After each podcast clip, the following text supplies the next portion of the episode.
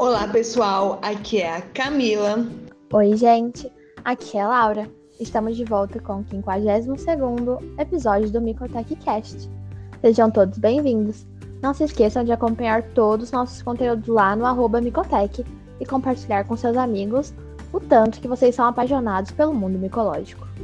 E o assunto de hoje é a evolução taxonômica dos fungos dermatófitos. E eu já começo fazendo uma pergunta para você, Laura.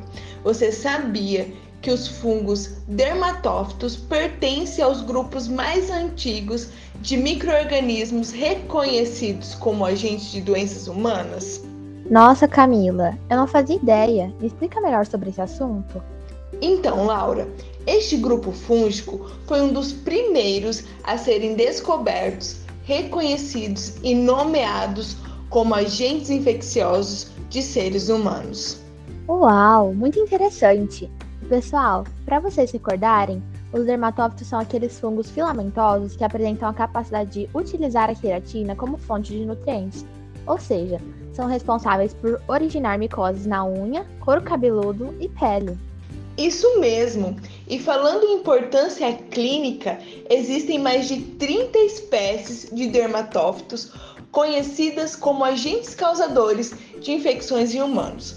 Mas a taxonomia tem sido controversa por causa das incoerências fenotípicas e moleculares. Não é mesmo, Laura? Como é controversa essa taxonomia, Camila?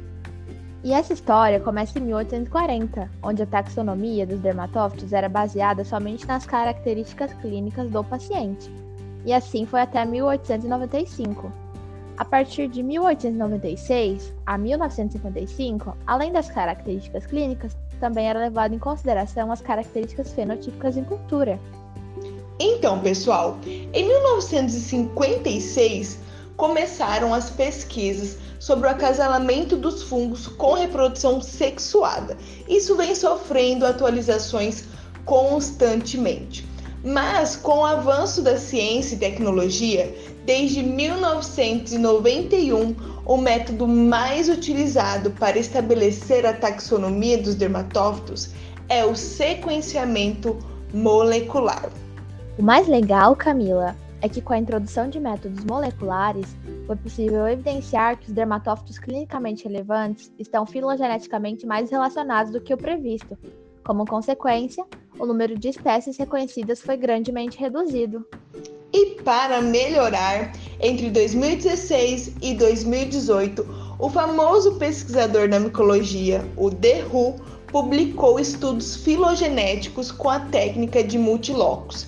E com esses estudos foram estabelecidos sete gêneros de dermatófitos, que são estes: o famoso Trichophyton, Microsporum, Epidermophyton, Ananísia, Ulophyton, Paraphyton e Atroderma. É isso aí, Camila. E você que está nos ouvindo, gostou da nossa conversa de hoje e aprendeu algo novo sobre a taxonomia dos dermatófitos?